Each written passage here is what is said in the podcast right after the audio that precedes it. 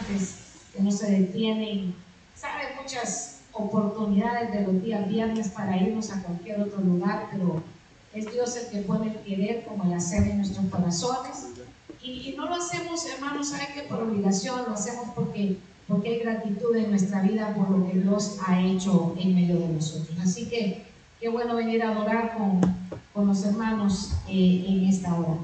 Eh, usted sabe que los, los días eh, miércoles, los días viernes, domingo hay tiempo de intercesión aquí en la casa del Señor y, y hemos visto, este es el noveno mes de, del año, y hemos visto cómo, cómo el Señor se agrada. De verdad que el Señor es fiel con aquellos que constantemente, y, es, y eso es lo que Él nos pide, que vayamos constantemente en oración y aunque Él conoce nuestras necesidades, el Señor es fiel y, Él pide que nosotros presentemos nuestras peticiones delante de Él con toda acción de gracias y, rogando al Señor no solo por nosotros, sino por, por todos aquellos que están en, en necesidades. Esta tarde me tocaba el privilegio de compartir un tiempo eh, de, de, intercesión y sí sentí claramente cómo el Señor me me dio a esta palabra que, quiero compartirle en, esta hora. Y, para eso quiero que busque conmigo las escrituras, hermano. Vamos a, vamos a ir sobre la marcha, sobre un tema que vamos a compartir que se llama quemando en los yugos. Vamos a hablar acerca de los yugos. Así que vamos a iniciar eh, esta, esta noche en una escritura que usted, para usted y para mí es bastante conocida, pero que es importante que meditemos nuevamente sobre él. Así que, antes de irnos a, esta escritura, quiero orar juntos. Padre, en el nombre de Jesús, te doy gracias por esta hermosa noche, por este hermoso privilegio que me permites estar con mis hermanos congregados Señor, adorándote y exaltándote. Te pedimos, Señor, que, tu palabra entre no solo en nuestros pensamientos, sino también en nuestro corazón para ser puesta por obra. En el nombre de Jesús. Amén y amén. Venga conmigo, Mateo, en el capítulo 11 y el verso 29 y 30. El Evangelio de Mateo, el capítulo 11 y verso 29 y 30.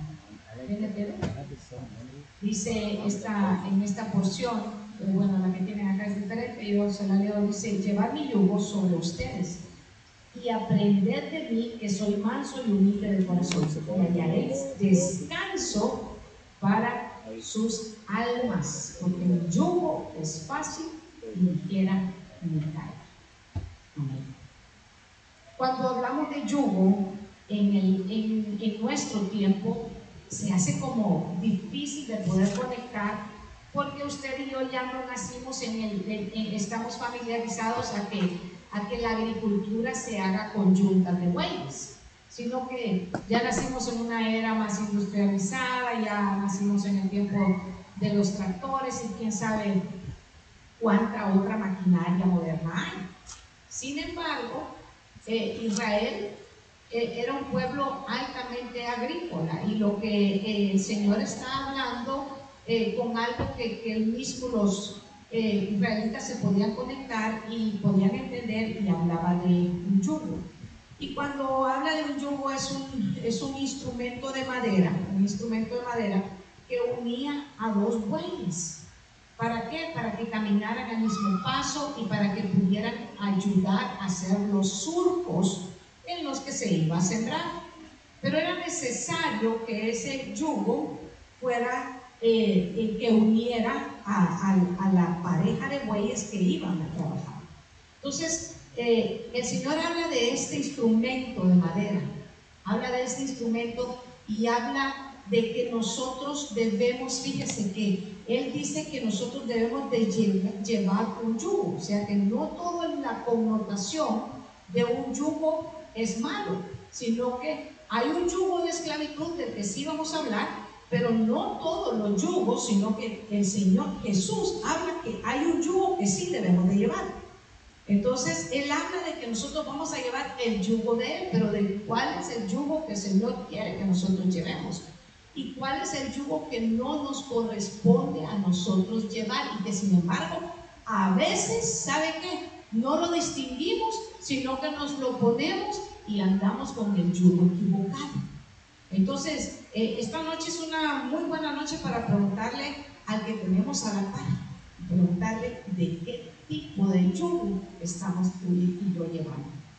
Yo le preguntaría, hermano, ¿usted sabe qué yugo es el que usted está llevando? Yo le preguntaría, ¿estás seguro que estás llevando el yugo de Cristo? ¿Estás, ¿Estás seguro que has reconocido con quién te has enyugado para aquellos que están, para aquellos que tienen el cónyuge a la par? Ya sería un poquito tarde, ¿verdad? Para los que ya tienen el cónyuge a la par, pero de repente sabe con quién está llevando el yugo. ¿Sí? Se, se casó en yugo igual o en yugo bueno. Ahí sería un tema de familia, pero vamos, vamos en, este, en este momento. Note que, que el, hay un yugo del Señor y hay un yugo del enemigo. Y, generalmente eh, le, le voy a dar la parte amarga primero para después irnos sobre lo dulce. ¿Verdad? Entonces, lo voy a llevar primero al yugo que no debemos de llevar. Dígale, del que no tenemos que ser partícipe, vamos a hablar en este momento, unos minutos. Y después nos vamos a ir al yugo del que sí debemos de participar, del yugo de Cristo. Entonces tenemos que estar unidos con Cristo. Y sí hay un yugo que debemos de llegar, pero ese yugo es ligero, es ligero.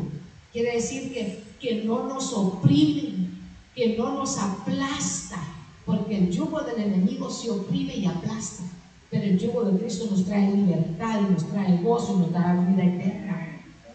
Fíjese que veamos lo que dice Levítico en el capítulo 26 y verso 13. Yo, Jehová vuestro Dios, que os saqué de la tierra de Egipto, para que no fueseis siervos y rompí las coyuntas de vuestro yugo, y es, os he hecho andar con rostro erguido. El Señor está hablando en, en, Levítico 26 acerca de las coyuntas, porque aparte que el yugo tenía que amarrarse bien a la cabeza, a la cerviz, al cuello, ¿verdad? De los, de los bueyes. Y entonces el Señor le está hablando al pueblo de Israel cuando ha sido liberado y le dice, yo fui, yo el Señor, yo Jehová, que le rompí esas puertas y quebranté ese yugo para que antes con la cabeza erguida. Porque el Señor es el que hizo que Israel saliera después de que estaban esclavos, después de que estaban ellos oprimidos, después de que tenían un yugo que los oprimía, un yugo que los aplastaba, fue el Señor el que envía, ya usted sabe, a Moisés y a través de ese instrumento el Señor nos saca a libertad. Pero rápido se le olvidó a Israel lo que había hecho el Señor por ellos. A muchos se les ha pasado, ¿verdad? Que ah, cuando las personas no son agradecidas, se les hacen y, y, hace usted un bien y a veces le responden con un mal, ¿verdad? Pero nosotros no debemos dejar que eso vaya entrando en nuestro corazón porque se llena de, de raíces de amargura en nuestra vida y, después, hermano, ¿sabe qué? Nuestro rostro se va volviendo, ¿sabe qué? Amargo, se va volviendo amargo.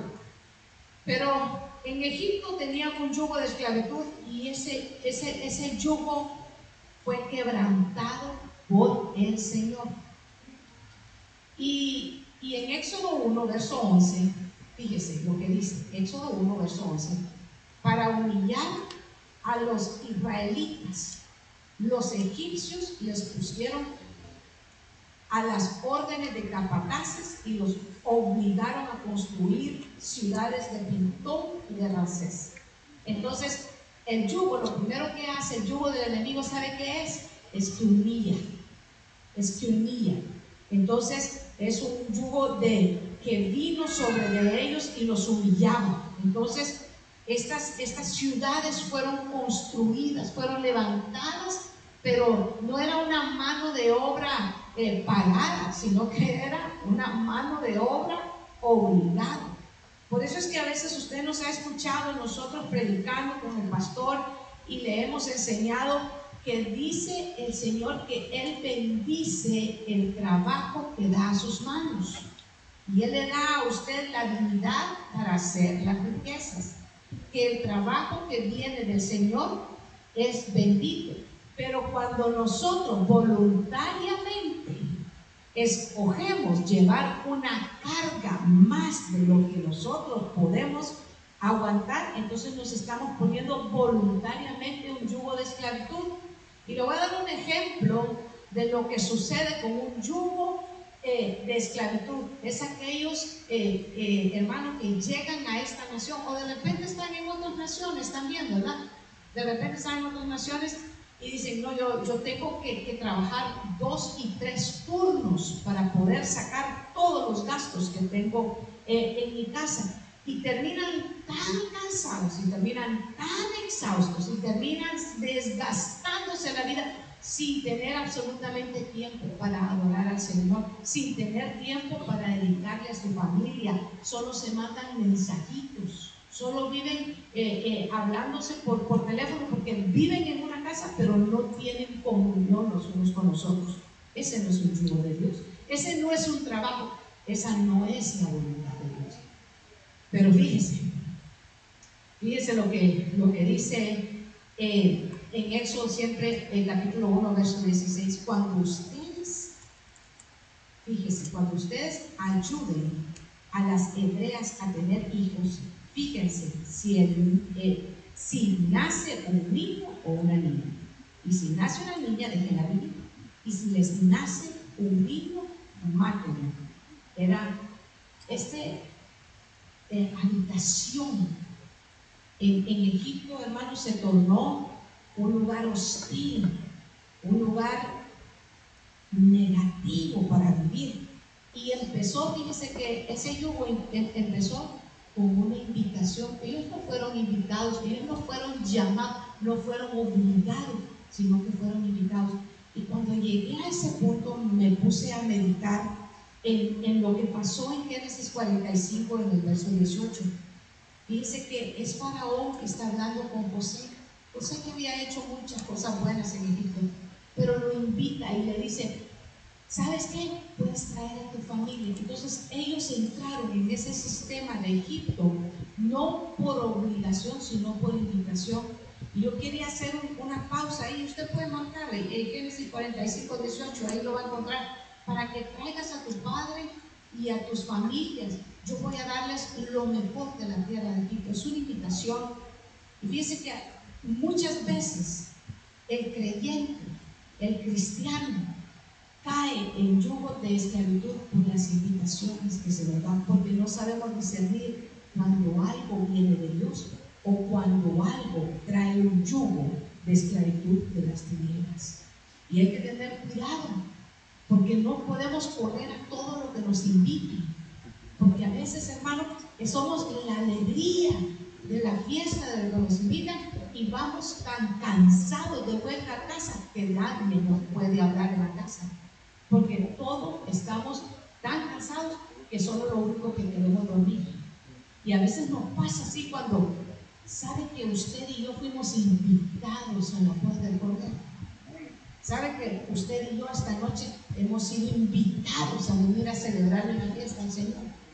Pero a veces traemos un yugo tan pesado, hermano, que no tenemos hermano, al tan delicioso deleite del creyente poder adorar al Señor, ¿verdad? Por cansado que viene, dice la palabra del Señor, fíjense que cuando estamos adorando, hermano, Él habita en medio de qué? De la alabanza de su pueblo.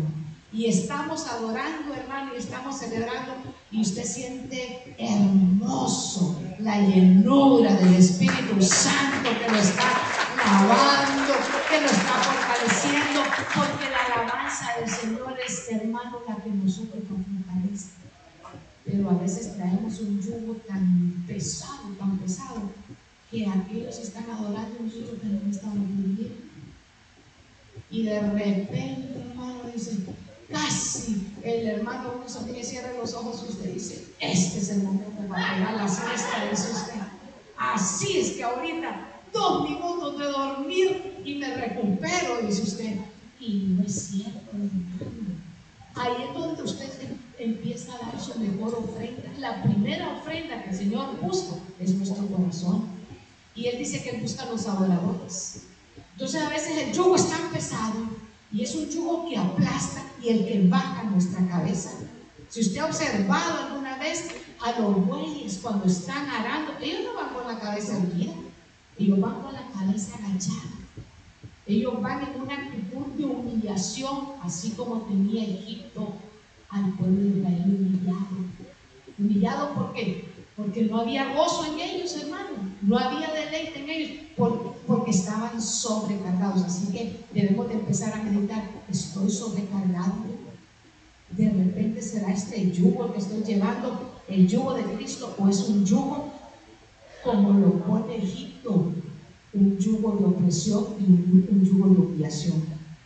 Ahora bien, fíjese que cuando recibimos a Cristo como Señor y Salvador, Él cambia nuestro yugo. Porque dice que el yugo pesado nos lo cambia por uno ligero.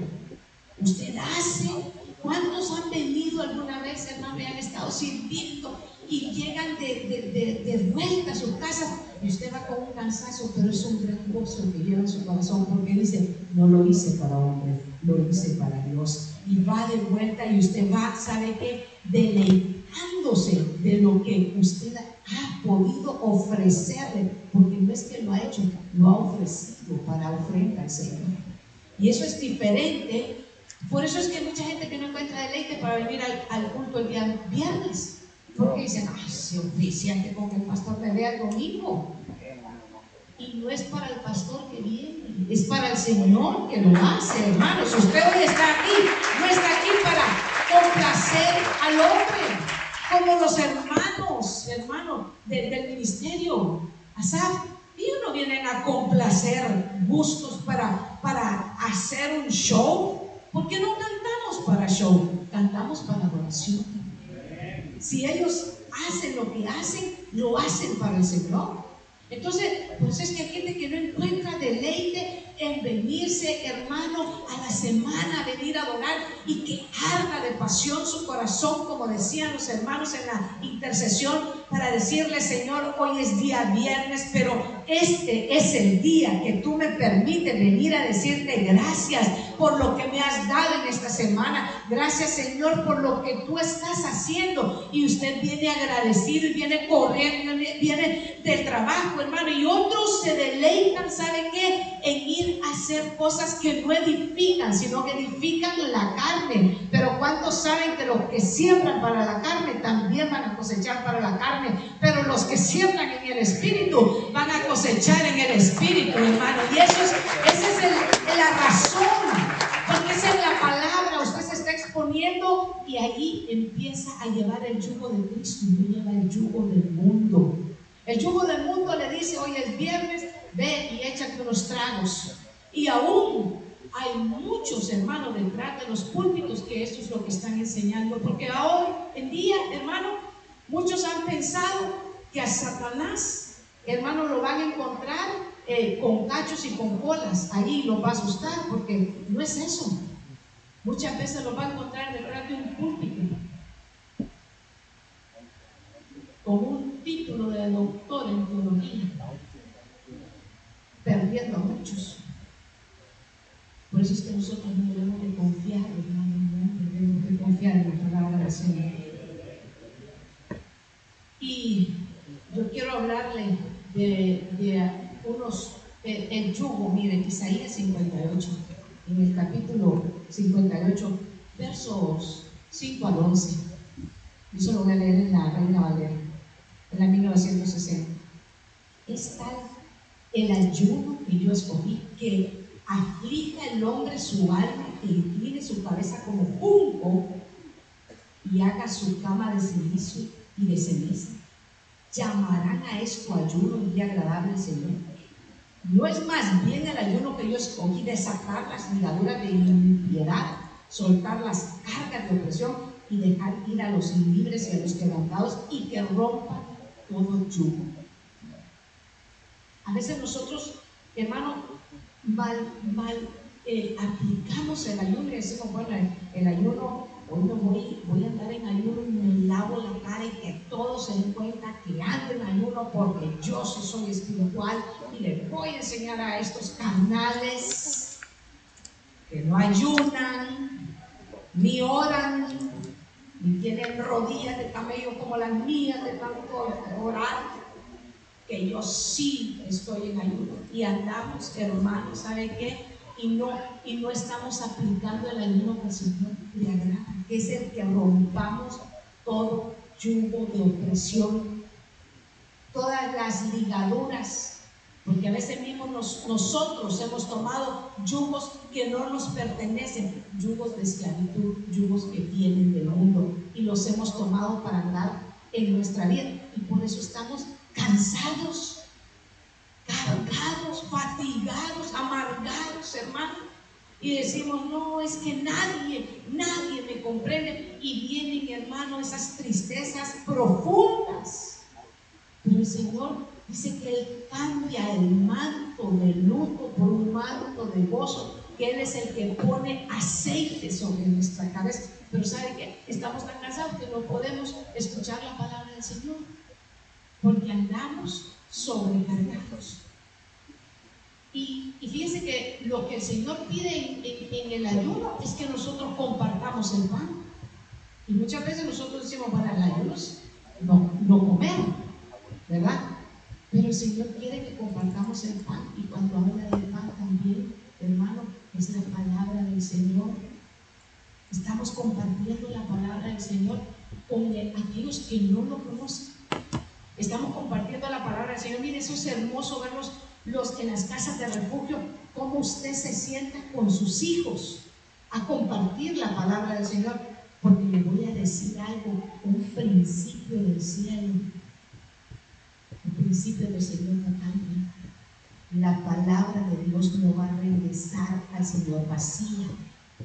Va a cumplir va a cumplir si el Señor, si usted está compartiendo esa palabra de Dios ahí, hermano, esa palabra va a cumplir el propósito por el Señor la ha enviado. Solo con eso usted y yo debemos de perseverar, perseverar. Hay yugos, hermano, que causan división, que causan división en, en las congregaciones, que causan división en las familias, que causan división, ¿sabe qué? Con, con los hermanos. No debemos de meter cizaña entre los hermanos porque ese es un yugo también Mire lo que estaba pasando en Segunda de Crónicas, capítulo 10 y verso 14. Mire este yugo de, el que usted menos lo puede esperar, porque aquí encontramos en, en Segunda de Crónicas, capítulo 10, verso 14. Y habló conforme al consejo de los jóvenes diciendo, mi padre agravó vuestro yugo y yo añadiré a vuestro yugo mi padre os castigó con azotes, yo os castigaré con escorpiones. Miren, dale al verso, al verso 10, hijo, ahí mismo, Crónicas, segunda de Crónicas, capítulo 10, y el verso 10 al 12. Hermano, fíjese que aquí está hablando de un yugo de división. El pueblo había venido y había entonces Fíjese que le, habían venido a decir a este rey, ¿sabes qué? Nosotros queremos hacer alianzas contigo. Nosotros queremos unirnos contigo, queremos servirte. Pero ¿sabe qué hizo ese rey? Digo, no, no, si mi padre fue duro con ustedes, yo voy a ser más duro con ustedes. Y en lugar de buscar la unidad, ¿sabe qué hizo? División porque no aplicó, ¿sabe qué? El consejo sabio, sino que agarró el consejo de los jovencitos y dijo, bueno, los jóvenes le dijeron, ¿sabes qué? Tú puedes mostrarle que ahora tú vas a ser más fuerte que tu papá, que vas a ser un rey más, más fuerte que tu padre. Y lo que causó fue un yugo de división. Este es un hijo de Salomón. Y eso hizo que causara más división. Ahora, cuando, cuando, hermano, cuando tenemos oportunidad de traer unidad en la familia, hagámoslo. Porque en lo que, en lo que podamos hacer de nuestra parte, nosotros dice que en lo que a nosotros corresponde, estemos en bien con todos. Apliquemos en la paz y apliquemos y podamos andar en paz. Hay un yugo, hermano, de Jeremías en el capítulo 2, verso 20. Jeremías 2, verso 20. Este es un yugo de inmoralidad, porque desde muy atrás he quebrantado tu yugo he roto tus ataduras y dijiste, no serviré. Con todo eso, sobre todo collado alto y debajo de todo árbol frondoso corrías tú. O le dice el Señor a Israel como ramero, como hermano, Israel no buscaba, buscaba al Señor sino que sabe que buscaba la inmoralidad. Hay un yugo de inmoralidad, hay un yugo de, división, pero hay un yugo de inmoralidad. Y sabe, usted dirá, bueno, pero como yo no sé, ahora esos yugos ya, ya, no, ya no se usan. Pero a veces le voy a decir, si, si usted ahora mismo está compartiendo, ¿verdad?, la transmisión del, del mensaje, pero nosotros tenemos un teléfono celular y nosotros tenemos que tener, ¿sabe qué? Cuidado por lo que nosotros dejamos entrar ahí, porque nos pertenece. Está entrando por nuestros ojitos.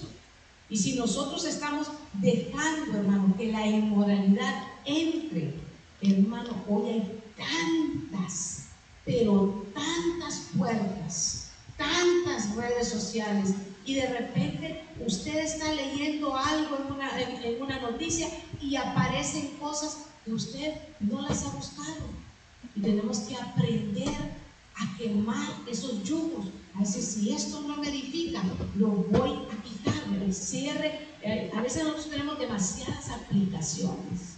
Y si me pongo a hablar abiertas, hermano, uy, usted me puede decir cuántas van, las que están de moda y cuántas son las que están saliendo. Y a veces nosotros descuidadamente le damos el, el yugo no, el celular al hijo para que se entretenga, para que me deje un rato tranquilo, para que no esté mamá, mamá, mamá cada rato. Y no nos, y no nos eh, estamos percatando que lo que estamos dejando son puertas abiertas que después pueden dañar la vida de nuestros hijos. ¿Saben que hay un yugo que hoy está muy de moda y es el de hacer alianzas? Alianzas, hermano, con todo un sistema de valores que están corruptos. Jeremías en el capítulo 28, verso 4. Le voy a decir cuáles de esos valores son los que están corruptos. Valores que están siendo enseñados y modelados en toda la sociedad. Jeremías 28, verso 4. Y yo tomaré a este lugar a Joconías, hijo de Joacim, rey de Judá, y todos los y todos los transportados de Judá que entraron en Babilonia, dice el Señor, porque yo quebrantaré el yugo del rey de Babilonia. Eh, en este sistema, hermano, en el que nosotros estamos, es, es una confusión exactamente lo que estamos viendo, que eh, hoy es, va más allá de que a lo bueno se le dice malo y a lo malo se le dice bueno. Y al que se asienta, el que camina y el que persevera en los valores de Dios, ¿sabe cómo le dicen? Legalista. Es que es un legalista. ¿Cómo es posible que no haga todo lo que ahora está de moda? Es porque es un legalista. Y mucha parte, hermano, de los que, que dicen conocer al Señor, tienen, sabe que los valores en su vida no están fundamentados en lo que dice la palabra. Porque las modas entran y las modas van. ¿Y cuántos saben que a la iglesia le entran muchas modas? Y es peligroso caer en los sistemas de las modas que van y vienen. Porque la iglesia no debe de estar fundamentada nunca en las modas, sino en la palabra del Señor, porque los cielos y la tierra pasan, pero la palabra del Señor no pasa, permanece. Y aunque lo señalen y aunque lo critiquen y aunque le digan, pues ya no vas a ser mi amigo. Porque muchos, ¿saben que Vienen con, con, ese, con esas mezclas que le quieren a usted decir, pero, pero ¿para qué? ¿Para qué? ¿Para qué sirves? ¿Para qué haces esto? ¿Para qué te comes? ¿Para qué horas? Dicen, ¿para qué? Si ya Dios ya todo lo sabe. Si Dios lo sabe. Pero Él manda a que su pueblo se congregue. Él manda a que su pueblo ore y que levante oración, dice. ¿Sabe qué? Y que nosotros levantemos oración, súplicas y ruegos delante de Él. Con acciones de gracias. O sea que no es invento del pastor. Y no es invento de que le estamos imponiendo algo legalista.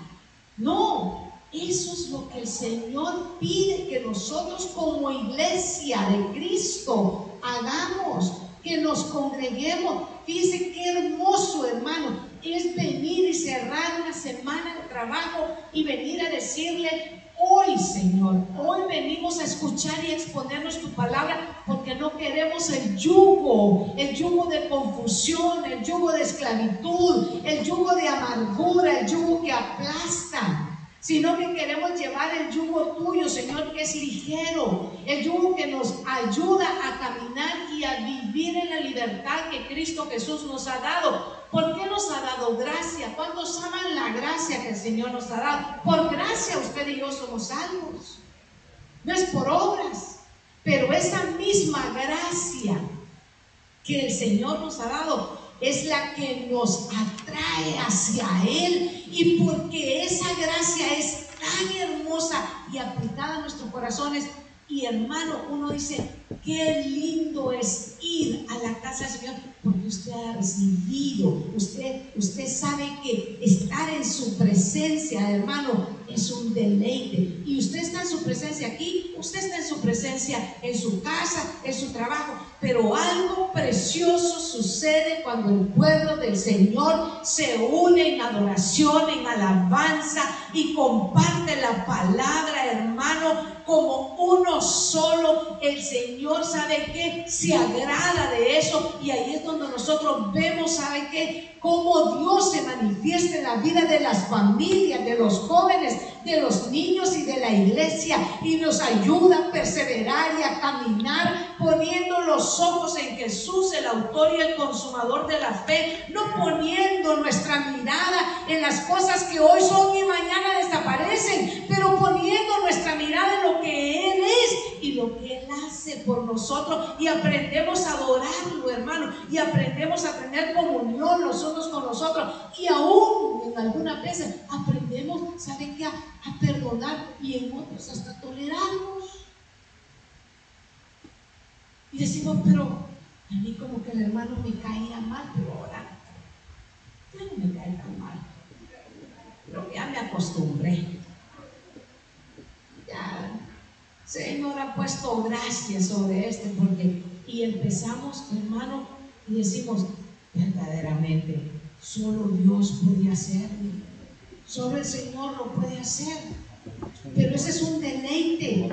Eso, eso sabe que eso no lo aprendemos cuando nos quedamos allá viendo el culto online. Es otro yugo de comodidad que le ha agarrado ahora a muchos creyentes. No, ¿para qué voy a ir a, la iglesia? Si de todas maneras por, por, eh, por ahí por online lo puedo ver, por las redes.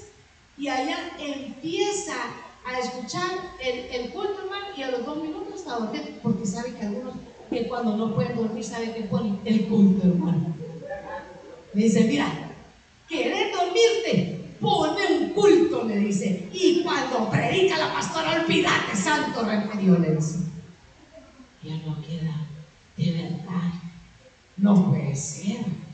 Ahí, ahí, ahí hay algo, hermano, espiritual. Algo, algo está pasando ahí. Ahí tiene que quebrantar ese yugo de opresión que lo está haciendo acomodarse a las modas que allá, ¿sabe qué? Le está imponiendo el mundo. Salga de su comodidad y congréguese y busque, ¿sabe qué decir? No, no voy a dar nada al Señor. Que no me cueste. Voy a salir de mi comodidad, voy a llegar a la casa del Señor. Aún más voy a preguntarle, me voy a atrever a preguntarle al pastor qué hay que hacer aquí, pastor. Y olvídese, esa es la clave, porque en la casa del Señor, hermano, siempre, siempre usted va a encontrar algo que puede hacer para servir a su comunidad, para servir a los hermanos, para servir a los niños, para edificar al cuerpo de Cristo. Y saben que eso es precioso, porque la recompensa no viene de hombre, la recompensa viene de Dios. Yugos, yugos por los que muchos hermanos están detenidos y han fracasado y han, hermanos, quedados enredados un, yugo de inestabilidad. ¿Ha conocido usted gente que hoy quieren y ya la otra semana están todos desanimados? Por allá en, mi ex tierra decían que parecen como llamarán. O algunos ya terminaron el dicho, ¿ah? entonces, solo lo pone y de repente se quema aquello y usted, y usted dice, y el hermanito, la hermanita, aquel que canta, ¿dónde está? Es una inestabilidad. Que hoy están, pero mañana solo les hicieron ¡pum! Y desaparecieron. Viene una, una fiesta, hermano, famosísima fin de año, y desde el 12 de noviembre aparece allá como por el 15 de enero de vuelta. Y usted dice, wow, gloria a Dios que apareciste. Ya que iba a hacer un reporte de desaparecido para que te fuera a buscar el FBI, ¿verdad? Qué terrible, ¿verdad? Pero, pero diga, aquí no hay. Diga, aquí, aquí, aquí no hay. Diga, somos constantes, diga, somos constantes Oseas en el capítulo 10, verso 11. No Oseas, sino que Oseas, ¿verdad? O sea, o sea, ¿qué pastora? No. ¿Verdad? Oseas en el capítulo 10 y verso 11 dice que Efraín es una novia domesticada que le gusta trillar mas yo pasaré sobre su lozana cerviz. Haré llevar un yugo a Efraín y hará Judá, quebrantará sus, fíjese, sus ajá por sí mismo. Fíjese que este es nada más y nada menos que Efraín. Y en Efraín, en el capítulo, ahí, mismo, o sea, capítulo 4, verso 6, dice que mi pueblo es destruido porque le faltó el conocimiento. Siempre ahí en Oseas, capítulo 4, verso 6. Por cuanto tú has rechazado el conocimiento, yo también te rechazaré para que no seas mi sacerdote. Como has olvidado la ley de tu Dios, yo también me olvidaré de tus hijos. Hermano, dice que Efraín era inestable. Era era de los que hoy quería, pero mañana ya se le había pasado la efervescencia. Y se, y se desaparecía. Y, fíjese que le faltó el conocimiento. Por eso, hermano, cuando nosotros estamos orando, clamando, intercediendo, es necesario que le pidamos al Señor que nos dé sabiduría para poder entender su palabra.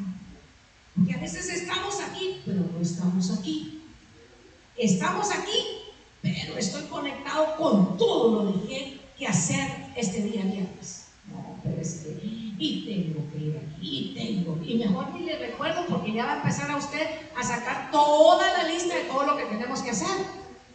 Pero yo le quiero decir algo, y se lo digo de parte del Señor. Jesús nunca buscó gente desocupada. Jesús siempre está buscando a personas, a gente que está ocupada y le está diciendo, ven y sígueme y te enseñaré el camino por el que debas andar. Jesús nunca le ofreció a usted, vengan a mí y lo voy a hacer que ustedes no tengan más ninguna cosa que hacer. Al contrario, pero ¿saben lo que es precioso cuando venimos a ocuparnos en lo que Jesús nos llama a hacer? Es que Él nos da la fuerza cuando nosotros no tenemos ninguna. Es que el Señor nos dice que el que es débil y el que se siente débil y el que dice ya no puedo más, puede correr hacia Él y el Señor mismo es el que le dice a usted y le dice a mí esta noche, bástate mi gracia, porque el poder mío se perfecciona en tu debilidad, en tu debilidad y en tu debilidad. Cuando somos débiles, entonces somos fuertes en el Señor. Cuando decimos ya no puedo más, es cuando viene y damos lugar a que Dios actúe por nosotros. ¿Sabe para qué? Para que nunca empecemos a creer que la gloria es nuestra, sino que la gloria es del Señor. Si usted y yo hoy estamos aquí, es por gloria del Señor y por pura gracia, porque por la gracia del Señor somos lo que somos. Su gracia no ha sido en vano para con nosotros antes. Hemos trabajado más que otros, pero no hemos sido nosotros, sino la gracia del Señor en nuestra vida. No a nosotros, oh Jehová, sino a tu nombre sea dada la gloria. Denle la gloria al Señor. Y si nos dicen legalistas, gloria a Dios. Si nos dicen, hermano, ¿sabe qué? No, es que esos, esos no entienden. Son una bola de. Pues gloria a Dios. Porque si algo sabemos, lo sabemos, pero para el Señor. Para Él. Mientras seamos gratos para Dios, hermano, aunque seamos desagradables para el mundo. Gloria a Dios. Gloria al Señor. Es, es necesario que tengamos y meditemos qué yugo es el que llevamos. Porque el yugo se pone aquí, en la cabeza, aquí en la cerviz.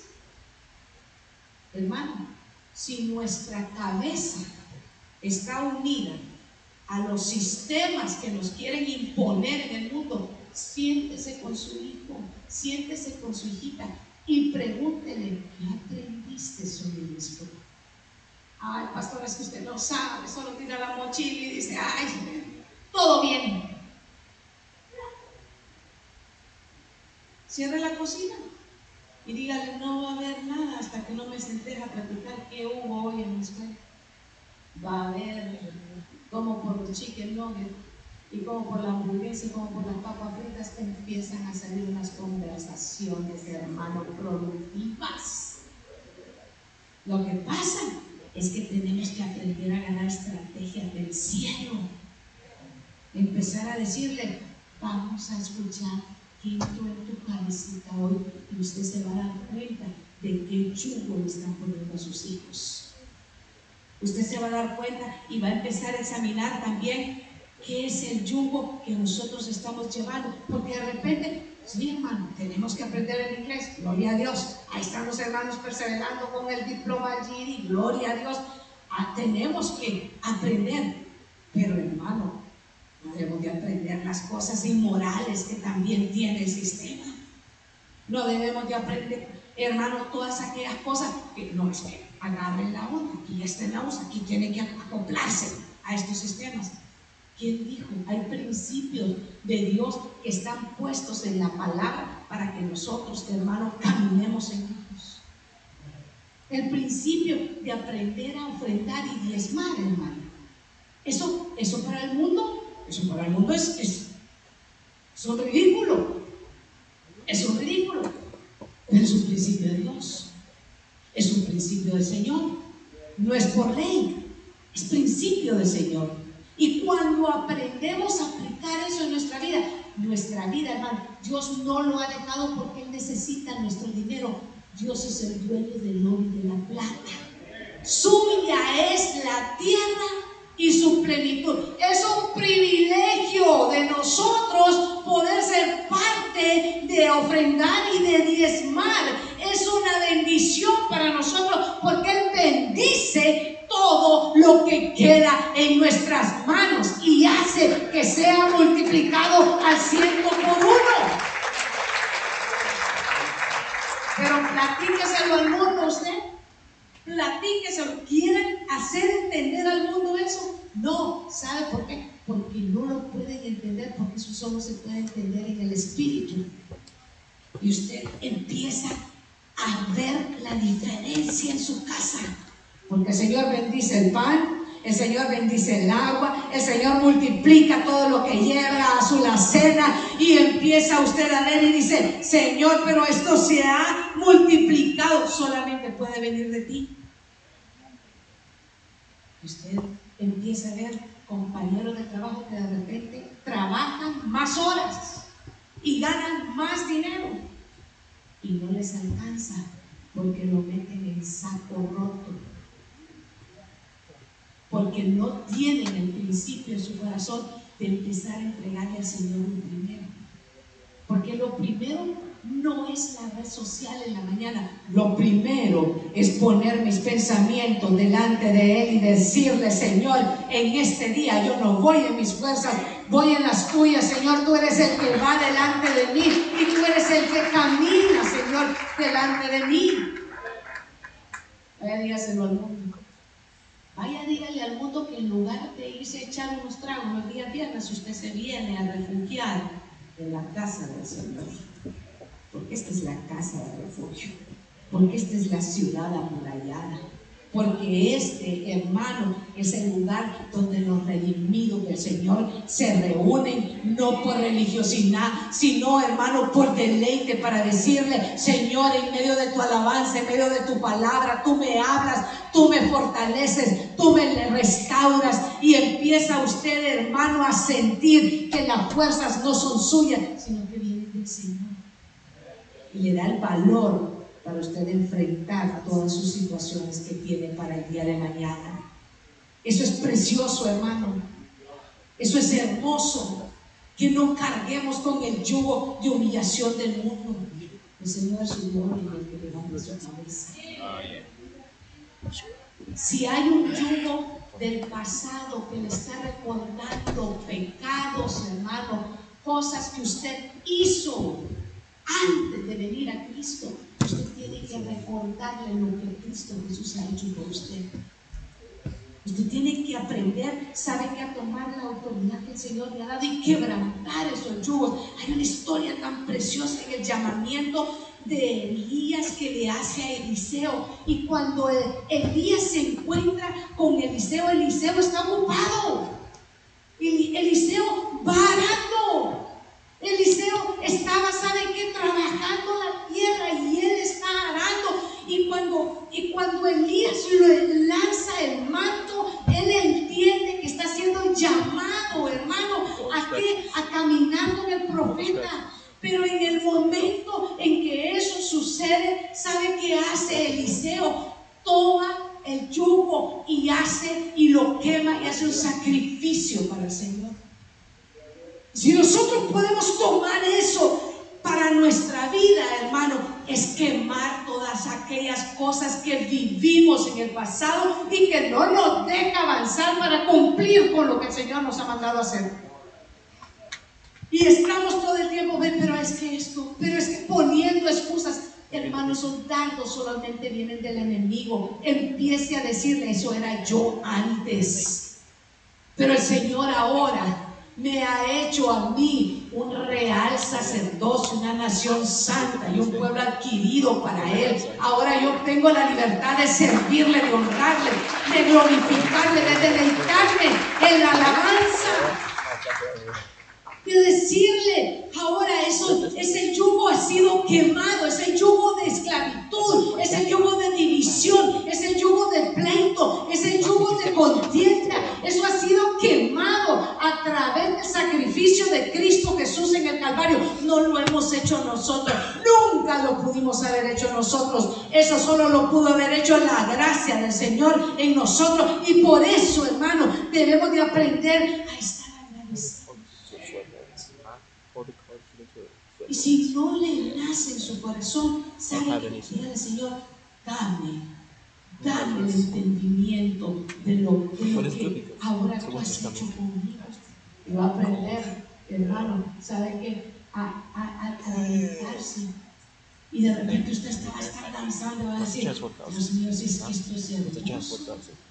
Esto es precioso. Y va a estar adorando y aquellos están cantando y usted está diciéndole gracias Señor por lo que tú has hecho en mi vida. Gracias Señor porque me permites a mí venir y estar aquí regocijándome. De repente con lo que mundo sabe ve como perdido.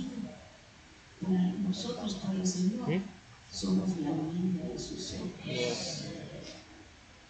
Eso es hermoso. ¿Sabe? No sé si a usted le ha pasado, ya me acabó el tiempo, pero como usted me regala un libro, ¿no le ha pasado a usted que de repente, hermano, el evento del año, usted mira que pasa mi oración por allá, y usted solo está esperando la, invitación suya, ¿vale? y no llega? Y la invitación a usted nunca le llegó. Y usted dice, no me invitaron. Entonces usted queda. ¿Sí? No me invitaron. Ya se convenció, ¿verdad? Nada. Usted se le pone al, susodicho ahí, ¿verdad? Se le pone enfrente, tal vez dice usted es que no me ha visto, ¿verdad? Y nada. Y ya cuando se convenció de que no fue invitado, usted dice, si el Señor tiene cuidado de mí, si el Señor me ha invitado a mí, si el Señor ha dado su vida por mí, ¿cómo no voy a estar yo agradecido? Voy a tener gozo aunque el mundo nos ignore, hermano, y aunque el mundo diga, esos son una bola de locos que no tienen nada que hacer y por eso están ahí en ese lugar solo gritando y adorando y danzando, pero no importa, si para el mundo estamos locos, hermano, póngase de pie, porque usted y yo estamos locos, pero locos por Cristo. Agradecidos por lo que Él ha hecho, hermano, pueda subir los hermanos de alabanza y podamos decirle, Señor, gracias por romper los yugos. Esos yugos que yo antes estaba cargando humillado en mi vida. Pero ahora, Señor, yo sé cuál es el yugo que llevo. El yugo que llevamos es el yugo de Cristo. ¿Qué le parece? Cierre sus ojitos. Antes de, de distraernos en cualquier otra cosa, porque la palabra está aquí en nuestro corazón. Cierre sus ojitos y hagamos una oración que salga de nuestro corazón en esta hora y le digamos, amado Dios y Padre Celestial, en el nombre de Jesús, sabemos que tu Santo Espíritu ministra todo nuestro ser, espíritu, alma y cuerpo. Hoy, Señor, queremos clamar suplicarte que si ha habido algún yugo en nuestra vida que nos ha estado impidiendo la unidad, que nos ha estado, Señor, envolviendo en sistemas, sistemas, Señor, inmorales, Señor, mezclas que nos quieren imponer aún, Señor, yugo de burla, que el mundo rechazo, te pedimos en esta hora, Señor, que en el nombre de Jesús. Quites ese yugo, Señor, quebrantes ese yugo, quema esos yugos. Y cambia hoy, Señor, ese yugo del mundo y permítenos tomar el yugo del que tú hablas, ese yugo que es ligero, ese yugo, Señor, que nos permite que nuestra cabeza esté unida contigo que tus pensamientos, Señor, vengan sobre nosotros y que nos ayuden a caminar en la unidad en esta iglesia, Señor. Que mi hermano, que mi hermana aprendamos a deleitarnos en el gozo que solamente puede venir Espíritu Santo, este es tu hora. Espíritu Santo, este es tu tiempo. Háblale al corazón de tus hijos y muéstrales tu amor eterno sobre de ellos, Señor. Muéstrales como tú has tenido cuidado con cada uno de nosotros. Todo te lo pedimos en el nombre de Jesús. Y usted y yo decimos amén y amén.